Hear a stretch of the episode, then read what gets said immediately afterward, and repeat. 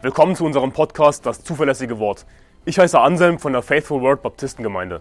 Als Baptisten glauben wir, dass die Bibel Gottes Wort ist, dass Gott sein Wort bis heute zu 100% bewahrt hat, dass wir daher die Wahrheit in unseren Händen halten können. Wir wollen in diesem Podcast biblische Lehren einfach verständlich in kurzen Episoden erläutern, Irrlehren anhand der Bibel aufzeigen und aktuelle Ereignisse im Licht der Bibel bewerten.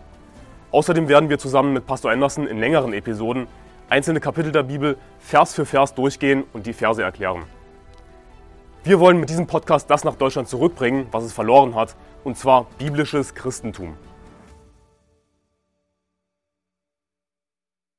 Lothar Gassmann ist ein konservativer Prediger, der meines Erachtens immer mehr an Beliebtheit gewinnt im deutschen Raum. Und es gibt leider sehr viele Christen, die auf der Suche nach Wahrheit sind, frustriert sind mit deutschem Christentum. Und sie meinen, sie würden mehr Wahrheit, mehr feste Speise finden bei Lothar Gassmann. Und ich sage deshalb leider, weil Lothar Gassmann ein falscher Prophet ist. Er lehrt, dass man sein Heil verlieren kann. Und ich möchte das widerlegen in diesem Video. Und die Begründung steht auch hier, denn er ist treu. Gott ist treu, Jesus, der Sohn Gottes, ist treu. Das heißt völlig zuverlässig, der die Verheißung gegeben hat, nämlich, dass er uns bewahren wird. Es gibt viele Stellen, keine wird euch aus meiner Hand reißen. Und darauf berufen sich auch die Geschwister, die an die Unverlierbarkeit des Heils glauben. Es gibt diese Stellen, Gott sei Dank. Und es wird uns auch kein Fremder aus Gottes Hand reißen. Weder Hohes noch Tiefes, weder Mächte noch Gewalten, äh, ja, weder im Himmel noch auf Erden noch irgendjemand. Steht in Römer 8, aber da steht zum Beispiel nicht, dass uns nicht die eigene Sünde aus Gottes Hand reißen wird, die nicht bereinigt wird. Das steht da nicht, muss man schon genau lesen.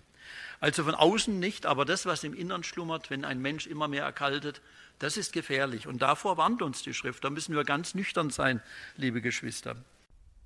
Also er sagt, ja, da gibt es all diese Stellen, die sagen, dass Gott treu ist, ja natürlich. Und Römer 8, niemand kann uns aus Gottes Hand reißen.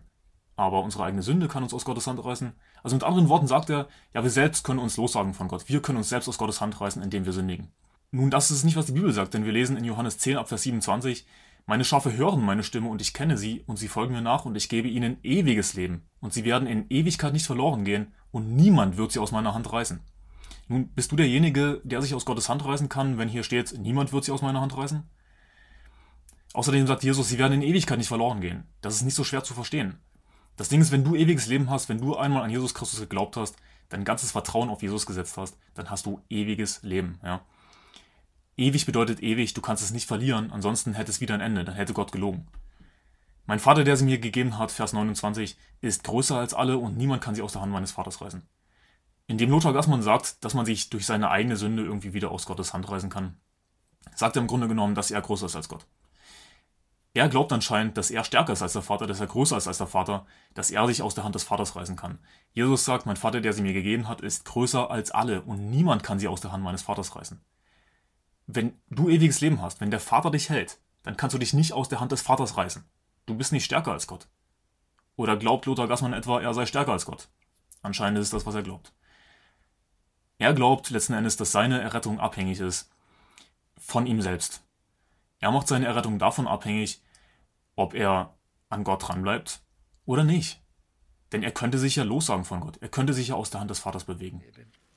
Und deshalb nochmal zurück zu dieser Frage, können Wiedergeborene, wirklich wiedergeborene Christen, geistlich Wiedergeborene abfallen oder nicht? Wie gesagt, ich würde mir wünschen, sie könnten es nicht. Aber wenn wir Hebräer 6 dann noch hinzunehmen, nochmals betrachten, da muss man doch sagen, hier sind wirklich echte Christen beschrieben. Und die sind doch abgefallen. Dieser Ausschnitt zeigt nochmal, dass ich nicht irgendwie Luther Gassmann falsch repräsentiere oder so, sondern das ist, was er glaubt, dass man sein Heil verlieren kann. Das ist, was er hier eindeutig sagt. Und welche Stellen nutzt er dafür? Er nutzt Hebräer 10 hauptsächlich in seiner Predigt und Hebräer 6. Und Hebräer 10 wird oftmals angeführt, um zu behaupten, dass man sein Heil verlieren könne.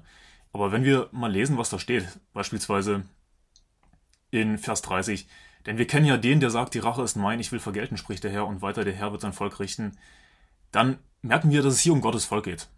Der Herr wird sein Volk richten. Und wir lesen zum Beispiel in der Bibel, die wir einst nicht ein Volk waren, jetzt aber Gottes Volk sind und einst nicht begnadigt waren, jetzt aber begnadigt sind. Also im Neuen Testament sind wir als Christen Gottes Volk, die, die begnadigt sind, egal ob Juden oder Griechen. Und warum geht Lothar Gassmann und all die anderen falschen Propheten Warum gehen die nicht zu den eindeutigen Stellen und predigen das Eindeutige, was die Bibel sagt, dass man sein Heil nicht verlieren kann? Jesus sagt schon in Johannes 3, Vers 16, Denn so sehr hat Gott die Welt geliebt, dass er seinen eingeborenen Sohn gab, damit jeder, der an ihn glaubt, nicht verloren geht, sondern ewiges Leben hat. Also da steht, jeder, der an ihn glaubt, nicht verloren geht, sondern ewiges Leben hat. Luther Gassmann sagt, ja, wenn du an Jesus glaubst, dann kannst du wieder verloren gehen. Aber Moment mal, jeder, der an ihn glaubt, wird nicht verloren gehen, sondern ewiges Leben haben. Und Jesus sagt sogar, äh, wer an den Sohn glaubt, der hat ewiges Leben. Das heißt, ich glaube jetzt an Jesus, ich habe jetzt schon ewiges Leben. Wie lange dauert ewig? Es ist ohne Ende. Es, dauert ewig. Ich habe jetzt schon ewiges Leben. Wenn es wieder aufhört irgendwann, wenn Jesus mir es wieder wegnehmen würde, dann war es nicht ewig von vornherein, dann hätte Jesus gelogen. Aber die Bibel sagt in Titus 1, Vers 2 aufgrund der Hoffnung des ewigen Lebens, dass Gott, der nicht lügen kann, vor ewigen Zeiten verheißen hat. Also Gott kann nicht lügen, Gott bleibt treu definitiv. Worum es in Hebräer 10 geht, ist Züchtigung in diesem Leben. Die Verdammnis des Fleisches und nicht der Seele. Da muss man ganz klar unterscheiden in der Bibel, weil es beides gibt. In Vers 25 steht, indem wir unsere eigene Versammlung nicht verlassen, wie es einige zu tun pflegen, sondern einander ermahnen und das umso mehr, als ihr den Tag herannahen seht. Denn wenn wir mutwillig sündigen, nachdem wir die Erkenntnis der Wahrheit empfangen haben, so bleibt für die Sünden kein Opfer mehr übrig, sondern nur ein schreckliches Erwarten des Gerichts und ein Zorneseifer des Feuers, der die Widerspenstigen verzehren wird. Wenn jemand das Gesetz Mose verwirft, muss er ohne Erbarmen sterben auf die Aussage von zwei oder drei Zeugen hin, wie viel schlimmerer Strafe, meint ihr, wird derjenige schuldig erachtet werden, der den Sohn Gottes mit Füßen getreten und das Blut des Bundes, durch das er geheiligt wurde, für gemein geachtet und den Geist der Gnade geschmettert. Das heißt, wenn man mutwillig sündigt, wenn man absichtlich Gottes Gebote ignoriert, mutwillig sündigt, dann wird Gott einen bestrafen, und zwar hart bestrafen. Härter als im Alten Testament, das ist, was hier steht. Wenn jemand das Gesetz Mose verwirrt, muss er ohne Erbarmen sterben und so weiter. Vers 29, wie viel schlimmerer Strafe, meint ihr, wird derjenige schuldig erachtet werden, der den Sohn Gottes mit Füßen getreten und so weiter. Und wenn jemand mutwillig sündigt, das heißt, er sündigt vorsätzlich, mit voller Absicht, provokativ, und heißt ja auch, nachdem wir, und da steht sogar wir, also gerade, ist ja interessant, dass da wir steht. Das schreibt ja ein Christ, oder würde man sagen, das ist kein christlicher Autor, der den Hebräerbrief geschrieben hat. Wahrscheinlich der Apostel Paulus sogar. Wenn wir mutwillig sündigen, er schließt sich da ein, Gott verhüte es, wenn wir mutwillig sündigen. Nach Lothar Gassmann sagt in seiner Predigt, dass sich der Verfasser des Hebräerbriefes mit einbezieht bei Aussagen wie, wenn wir mutwillig sündigen. Und er will damit beweisen, ja siehst du, es geht hier um Christen, um wiedergeborene Christen, und wenn die mutwillig sündigen, dann gehen sie verloren. Aber der Witz an der Sache ist, dass sich der Verfasser des Hebräerbriefes auch mit einbezieht in Vers 39, wo er eben nochmal klarstellt, wir gehören aber nicht zu denen, die feige zurückweichen zum Verderben, sondern zu denen, die glauben zur Errettung der Seele. Womit er nochmal klarstellt, es geht hier nicht bei dem Zurückweichen, bei dem Zurückfallen, bei dem mutwilligen Sündigen irgendwie ums Verderben, dass unsere Seele verloren geht, dass wir unser Heil verlieren. Darum geht es nicht, sondern wir gehören ja zu denen, die glauben zur Errettung der Seele. Also er sagt nochmal, hey, das hat nichts mit deiner Errettung zu tun. Wir gehören nicht zu denen, die feige zurückweichen zum Verderben, sondern zu denen, die glauben zur Rettung der Seele. Hey, wir sind gerettet, wir glauben zur Rettung der Seele. Er bezieht sich da auch mit ein. Das heißt, jemand, der mutwillig sündigt, ja, der wird bestraft. Sehr hart sogar. Und das ist eine harte Warnung, Hebräer 10. Aber hey, wir gehören zu denen, die glauben zur Rettung der Seele. Wo nochmal klargestellt wird, es geht hier nicht um die Errettung bei dem Zurückweichen, sondern es geht um Strafe in diesem Leben.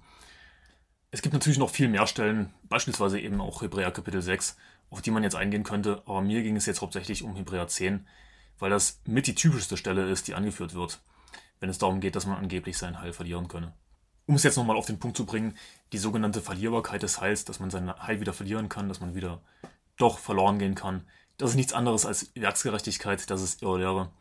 Denn lass mich dir die Frage stellen, wenn du verloren gehen kannst wieder, was musst du dann tun, um gerettet zu bleiben?